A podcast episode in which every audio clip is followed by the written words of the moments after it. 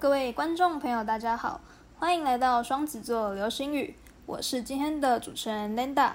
今天呢，我们邀请到目前有在经营自媒体，那平时会跟大家分享一些赛局理论相关探讨的赛编，来到我们节目当中。赛编你好，你好，我是在经营国民尝试小小赛局理论的赛编，谢谢。好，那呃。这边，我们这边就是其实之前在那个 Instagram 上跟你有蛮多的互动的，然后也是了解到之后，发现其实你是一个蛮有趣的人。那后来就是看的一些你专业分享的内容啊，就是它主要是在探讨。呃，赛局理论本身，那其实它呃会透过它的逻辑去看待各种行为。那其实涉猎的范围也蛮广蛮广泛的。就是我看到你分享的内容，包含一些教育方面、心理方面，甚至到社会议题也有，就是内容很多元。那其实我们就团队很好奇，说就是你的学习历程，是不是可以跟大家分享一下你的出生经历这样子？我呢，我在大学的时候，因为我是在大学接触到赛局理论这一个领域。那我其实是出身理工的人。那因为为什么会学到这个？其实赛局理论是我们学校经济系大三的选修。为什么会接触到？是因为我们的毕业门槛有一个叫做自由选修，其实就是你要你要去修外系跟你不一样系的人的必修或选修。那我当初就是找不到，然后就一找一直找一直找，发现哎，赛局理论。好像很厉害，高大上，诺贝尔奖，所以我就去修了。嗯，那修了之后，其实对于经济学、经济系的学生来说，他的数学稍微难一点，但是对我们理工科系的来说就没有那么困难。但是因为对我来说困难，反而是在他们会跟我说哦，什么柏拉图效益啊，什么什么需求理论，然后有一些什么有的没的，我完全听不懂。但是数学我还 OK，所以我就是尽力的去学习，然后。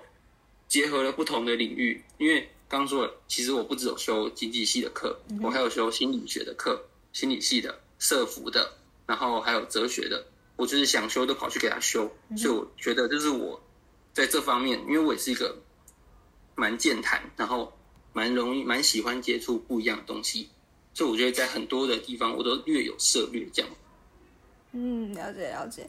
那就是其实呃，听到赛局理论这个专有名词，可能就是有些人或多或少都会听过，但针对它的呃实际内容还有应用，可能就是一般人可能就不会那么的了解。那是不是可以简单跟我们分享一下，就是到底什么是赛局理论，还有一开始为什么会想要制作这些相关内容，然后你经营自媒体的契机又是什么？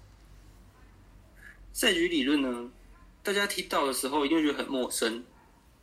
最入门的一定会说一个一个很经典的案例，就是囚徒困境。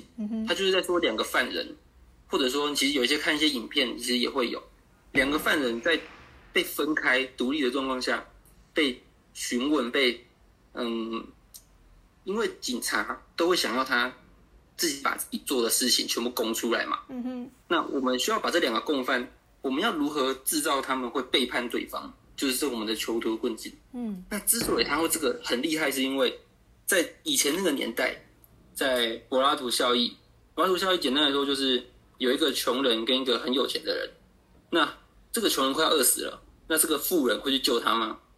不会，因为穷人不不能提供给富人任何的效益。嗯哼，所以你你要求富人去救这个穷人，他是不会去做的。那这个时候就很就很神奇的事情来了，就会变成在那个情况下，我们不会去拯救对方，我们会维持着自己的的效益。嗯哼。然后他的他最后会变成说，哦，原来我们的经济啊，经济学啊，那时候就认为说，我们每一个人都追求自己的效益就对了。所以囚徒困境呢，就发生一件事情：当两个人都追求自己的效益，也就是背叛对方的时候，两个人会最惨。嗯哼。所以这是。他一个很经典的地位，他打破了那时候的观念。那为什么会觉得？为什么我会想要做这个方面？因为的确，它的应用非常的模糊，但是也可以说所有人都会用。嗯哼，可以想一下，为什么老一辈会说“哦，伸手不打笑脸人”？嗯，其实没有什么理论根据。为什么？这就是经验法则。那为什么老一辈会说“哦，我们去拜访人家就要送一个礼物呢？”因为这会对我们之间的关系有有增进嘛？我们会对更友善。但是为什么呢？其实你问老一辈，他们也说不出来为什么。嗯但是如果你知道赛局理论，你知道，其实我们都会因为我们的喜好，我们会因为我们的感情上面的支持，然后我们对未来的想象，其实这就是我们对于未来更有任何一种可能，我们去寻找一个对我们最好的期望值。嗯我们都是这么自私的去选择，所以我觉得自私不是不是问题，完全不是问题。嗯哼问题是我们的手段是如何让我们的自私。那虽然很模糊，但是其实我们所有人都是为了我们自己，我们想要为了我们自己更好。假如说我们要读书，我们要达到好成绩嘛，嗯哼因为我们为了我们开心。嗯那为什么我们要去帮助别人？其实也是为了我们开心。我觉得我们最终都可以回归到一个价值，是说我们为什么要去做这件事情？我们其实都不是在做吃力不讨好的事情。嗯就算你觉得哦，我们现在很辛苦，但是其实你仔细去想，你为什么要做？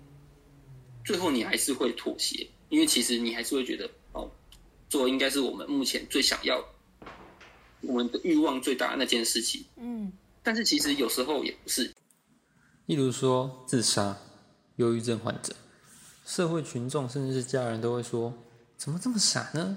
自杀这么傻的事，然后留烂摊子或是给家人，那要怎么办？啊，家人不是更难过吗？那么不负责任，等等，云云。但又有谁真的以自己为一个自杀者或是有倾向的人去思考他们背后的动机？如果吃喝玩乐睡饱饱，心情轻松没烦恼，谁要自杀？所以他们都不是站在他们的身心灵思考、想法、观点，只是用自己，诶，我现在很快乐啊，用自己快快的、乐乐的人生说啊，自杀太蠢了吧？所以自杀到底错在哪？西方宗教说，自杀的人只能下地狱，罪无可赦。那到底错在哪里？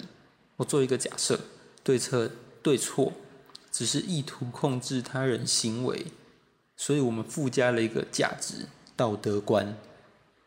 作弊是不是错的？错在哪？可能会说是伤害别人努力，然后造成一个不愿意去努力的环境，所以我们就说别人这个行为是大错特错、丢脸。所以我们只是为了不想要他做这件事影响到我们，所以我们就说他错。那今天他知道自杀会下地狱，还会被骂，他都都知道，他都知道作弊会被笑，还拿鸭蛋当钓等等。那他到底为什么要作弊？因为他们需要。所以我觉得，当我们认知到我们都是因为需要，我们都是我们有需求，对我们来说那个是最好的，我们才这样做，我们就不会只是说，哎呀，真笨，哎呀，真丢脸，哎呀，留下一个，然后家人，然后不负责任，我们就不会只是在旁边这样说，然后什么都不改变。我常常问一个假设性的问题：猪肉丢进去，一个机器，香肠就跑出来。诶，有一天你忽然发现有一个烂掉的香肠，就跑出来的时候，就等于它坏掉了嘛，所以一定有个问题嘛。那你会选择把烂香肠丢掉，继续等下一个烂香肠，再把它丢掉，再等下一个再把它丢掉，还是你会把机器修一修，期望以后都会是好香肠？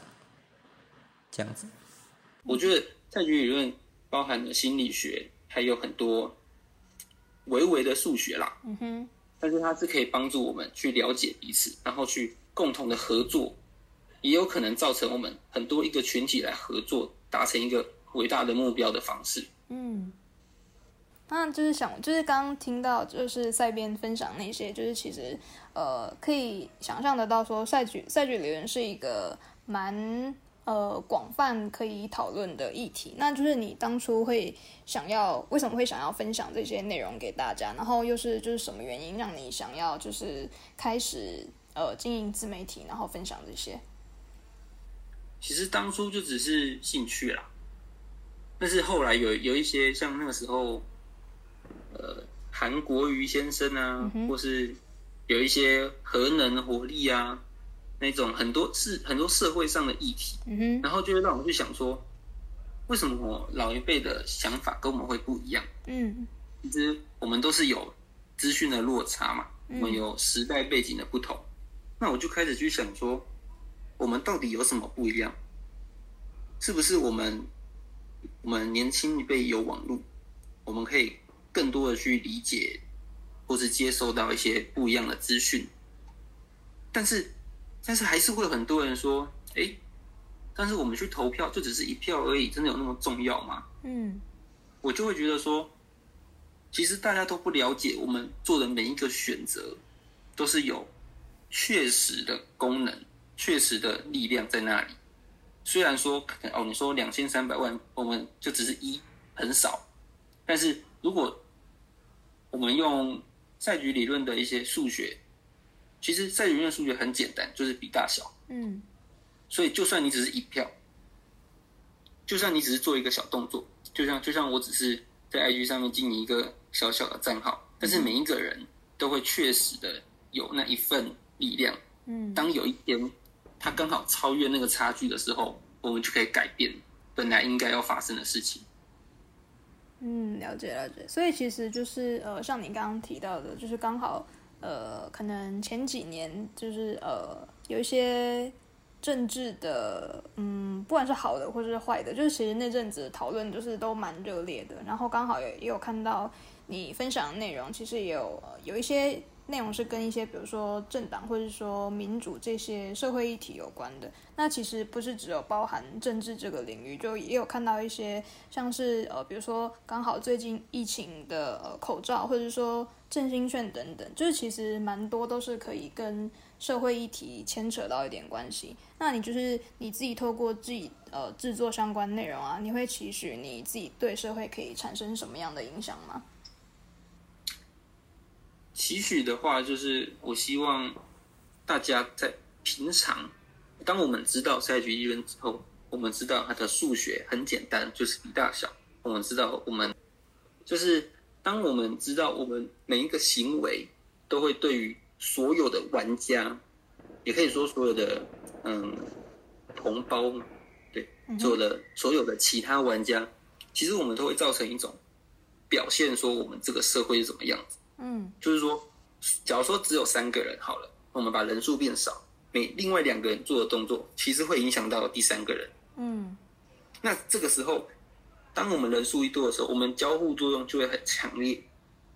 你的一个动作，其实会影响到所有人对于这件事情的看法。嗯，对，这就是我刚我刚刚说，其实我们都低估我们可以做的事，低估我们做一件事会造成的影响。嗯哼。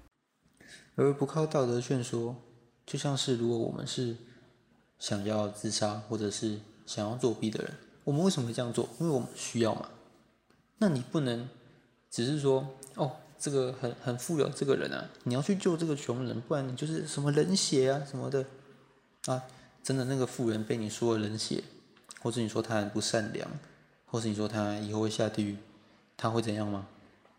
不会嘛，他还是很开心嘛。过着他美好的日子嘛，所以我就是说，不靠道德规劝，也不用劝说，也不用说哦，你这样比较好，我会比较开心，大家都很开心，而是真正他所追求的利益。如果这个人很追求钱，那我们就用一种方式，一个机制，让他去做这件事之后，他会得到比较好的结果，他自然就会自己去趋向这个结果，不需要说服。不需要劝说，不需要拜托，他自己会去做。嗯，了解了解。那其实就是呃，像你透过你刚刚的分享，就是我们也可以了解到，就是赛局理论它其实会牵扯到一些呃数学或者说心理方面的，就是算是比较知识型的内容。那就是你会因为就是内容可能比较。困难，或者说比较难以推广，那就是会会不会影响你就是继续做下去的动力？还是说你在呃经营这个自媒体的过程中，会不会就是遇到什么样的困难，还是说挑战可以跟大家分享的？最开始的困难，其实现在也还会是啊，就是因为我是读理工科系的，那其实我有一个伙伴是文学院的，嗯哼，那我们两个的思维逻辑就差很多。我们的数学基础也差很多。有时候，我就很久以前，我就会跟他说：“哎，我这个东西你看得懂吗？”他就跟我说：“你在写什么？我完全看不懂。嗯哼，这就是我们的落差，就是我真的觉得那没有困难，是就是当然就是以我们的领域那来说，这个就是像是高中的数学就可以解决的问题，嗯哼，它就只是比大小，然后也都是实数，就是比较简单的，对，比较简单的范围。嗯哼，但是我们要当我想要推广的时候，我不能只推广给理工科系的、嗯哼，我还是要很跟很多文学院的啊、传播学院的啊、心理学，他们平常高中以后可能就就远离数学，嗯避之如之类的，嗯哼，对，所以我就会希望说，我不只能把数学变简单，我还要掺杂一点故事，或者是一点嗯比较习以为常的那一种逻辑。就假如说，哎，你看到一个洞在那里，你当然不会去踩它嘛；你看到一滩水，你当然不会去踩它，把自己弄湿。嗯就是这种你不需要数学逻辑，但是你会知道我们大家都会避避免那件事情，或者是我们大家哎，你你如果考试考得很好，那你以后就会怎样怎样，那我就会愿意付出一点努力，就是用这种嗯，了解了解，这种比较贴切生活的方式。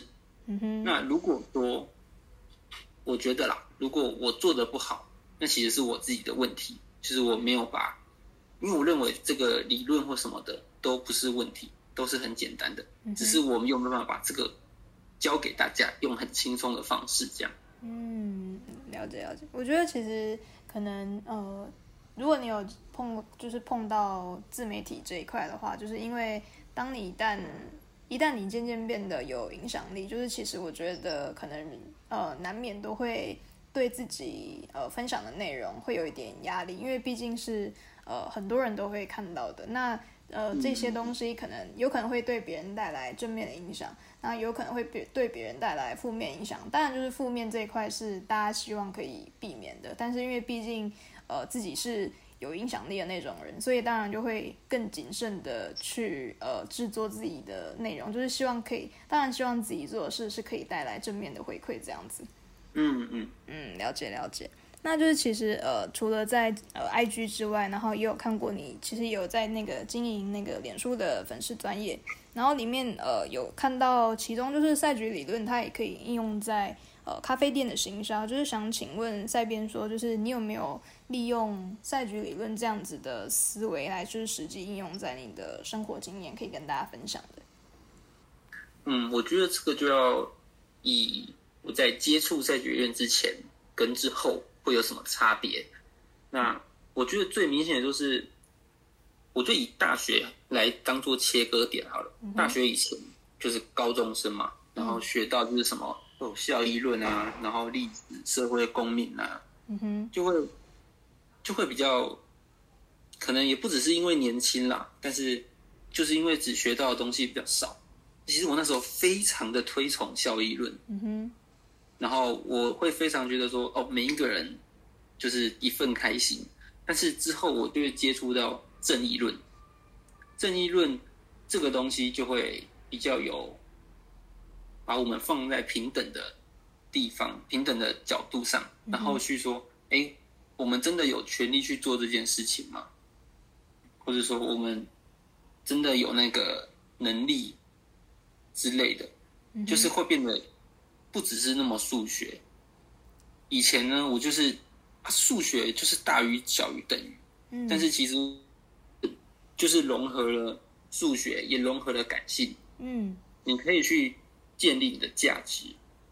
就假如说，哎，你想要住在哪里？你想要住在北极啊？北极没有主人，你想住，那它是不是一种价值？那它是可以定义的吗？你去问别人，别人告诉你的定义是没有意义的，因为只有你自己可以去定义，对你来说做了这件事情，你会得到什么？嗯所以我对于理解了之后，我反而是变成，我觉得啊我变成更感性了一点。嗯哼，以前我会说，哦，这个就是你去冰岛就是要多少机票啊，啊你住在那边就是要花多少钱啊，那这个就是它的价值。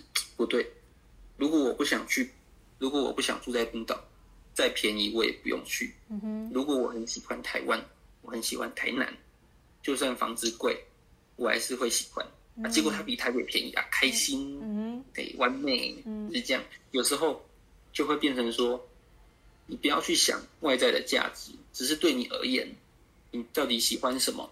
如果你觉得这个时候不做会后悔，那你就一定要去做，因为对你来说，这个就是价值最高的事情。嗯，了解了解。所以其实就是呃，透过赛局理论，这个也帮助你在思考这方面，会让你有更深的体悟，这样子吗？更了解说，其实我们的价值是要由我们自己定义。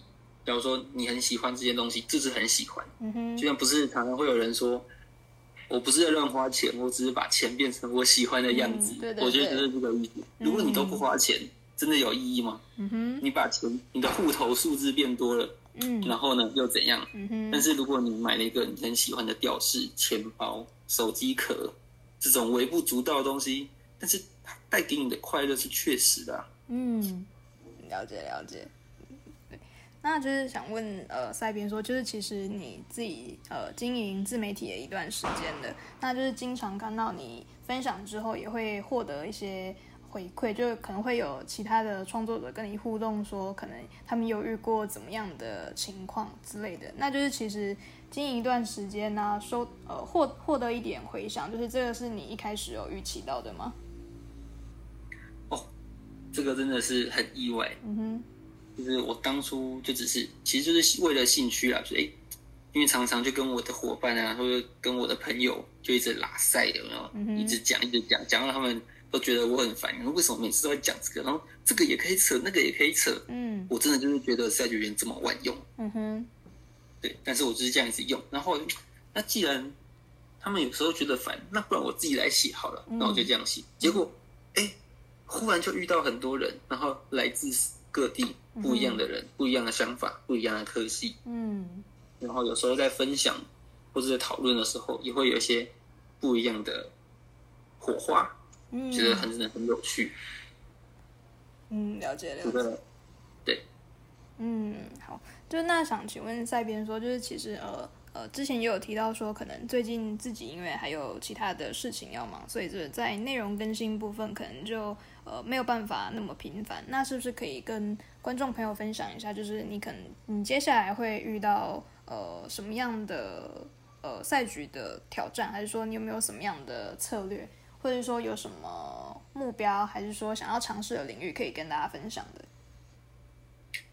嗯，因为我现我之前也跟大家说过，我现在目前在准备证照，其实就是就是国考啦，就是类似的地方。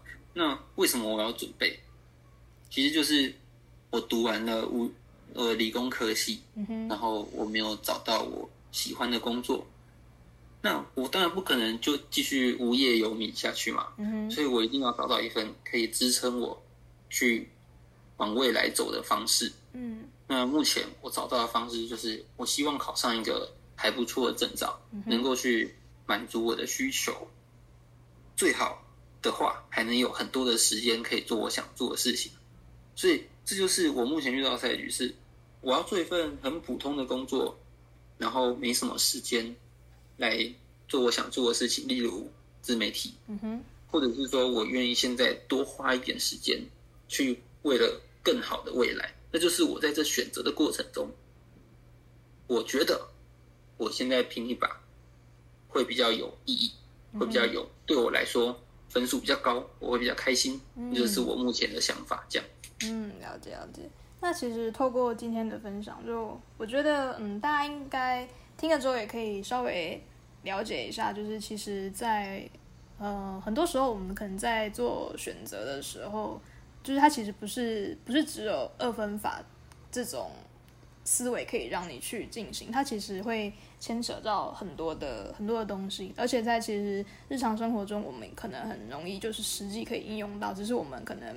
没有了解到说哦，其实这也可能可能跟赛局理论有关。那像呃，透过刚刚赛边的分享，就是我觉得呃，提到价值这个部分也是蛮值得深思的。因为其实嗯，人们其实他们都会都会选择。那价值的话其实真的都是掌握在自己手中的。那就是如呃看你怎么选择然后你选择什么样的方向那个也都是自己去决定的对我觉得听过呃听了刚刚的分享我觉得收获很多。